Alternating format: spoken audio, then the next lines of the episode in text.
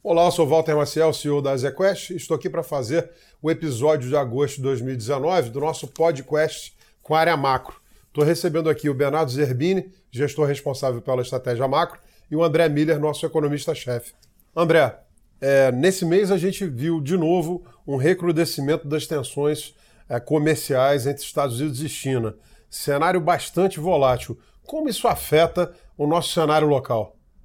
Tem duas maneiras pelas quais o enfraquecimento da economia global ela pode afetar a economia brasileira. Uma é via o comércio e pelos dados da balança comercial a gente tem de fato visto uma redução é, do quanto de exportações brasileiras para outros países.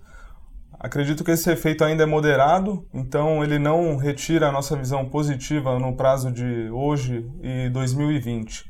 É, a outra maneira que poderia afetar, que aí sim seria mais complicado, seria essa tensão externa causar uma desvalorização cambial muito forte que impedisse o Banco Central de seguir cortando os juros.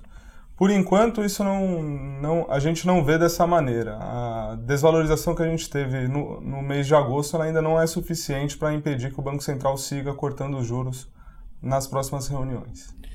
Bernardo, em, em face a essas é, é, incertezas, como se pode proteger é, o fundo para um cenário é, internacional tão volátil? Acho que esse mês foi um exemplo claro disso. Né? O nosso livro de hedge foi bastante ativo. Né? A gente tinha opções de venda na Bolsa Americana, tinha opções de venda na Bolsa Brasileira, tínhamos opções de compra é, no dólar no Brasil, a gente tinha posições doadas na taxa de juros americana, tudo para surfar esse nível elevado de incerteza que a gente tem hoje, tanto global quanto Brasil, ainda mais depois dessa desvalorização de quase 12% do câmbio durante o mês de agosto.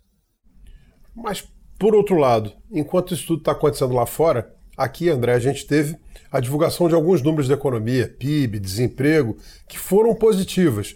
Como está a tua visão uh, olhando para frente e como está a nossa visão uh, em comparação com os nossos competidores? Os dados que conhecemos nesse mês mostraram que a economia brasileira ela cresceu no segundo trimestre 0,4%, um crescimento que foi focado principalmente do lado da demanda em consumo das famílias e investimento privado. Daqui para frente são esses os dois vetores que devem seguir acelerando para que a gente tenha a convicção de que o cenário de expansão da economia de 2,5 no próximo ano se mantém. Eu acho que daqui para frente, com o, a queda do nível da taxa de juros, é, a redução da incerteza fiscal e medidas como o FGTS, a recuperação da população ocupada, são vetores que devem fazer com que a demanda privada doméstica ela avance mais em 2020 do que tem sido verdade até aqui em 2019. Bernardo, é, olhando o resultado dos fundos é, em agosto, bom, os fundos acumulam é, um resultado sensacional em 2019 e bastante acima do benchmark. Mas em agosto, especificamente, apesar do resultado positivo, a gente rendeu um pouco menos que o CDI. É, quais foram as principais explicações para isso e como é que a gente está olhando para frente? Walter, a principal contribuição negativa durante o mês de agosto foi a parte de juros e bolsa local. A parte de juros, a gente gosta de falar no mercado que o Banco Central vai cair os juros até onde o câmbio deixar. Né? Então o mercado viu a atuação do Banco Central como um impedimento de queda de juros. Não é a nossa opinião. A gente acredita que o hiato é bastante elevado, como o André já, já falou. A gente acredita que o pass-through ele é muito menor que o pass-through histórico que a gente viu durante os últimos anos. É, e, portanto, o Banco Central ainda tem bastante espaço para cair os juros.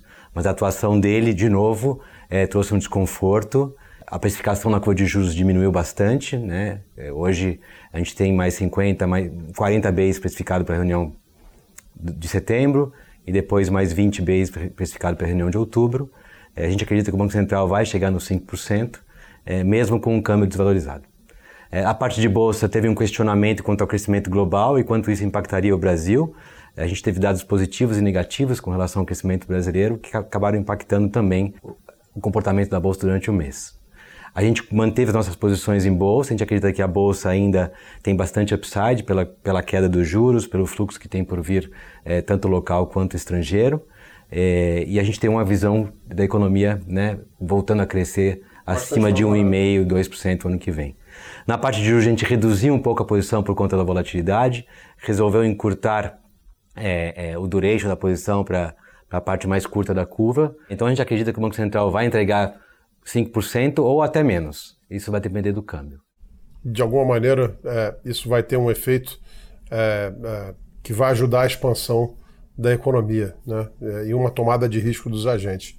Muito obrigado. É isso. Até o mês que vem. Um abraço.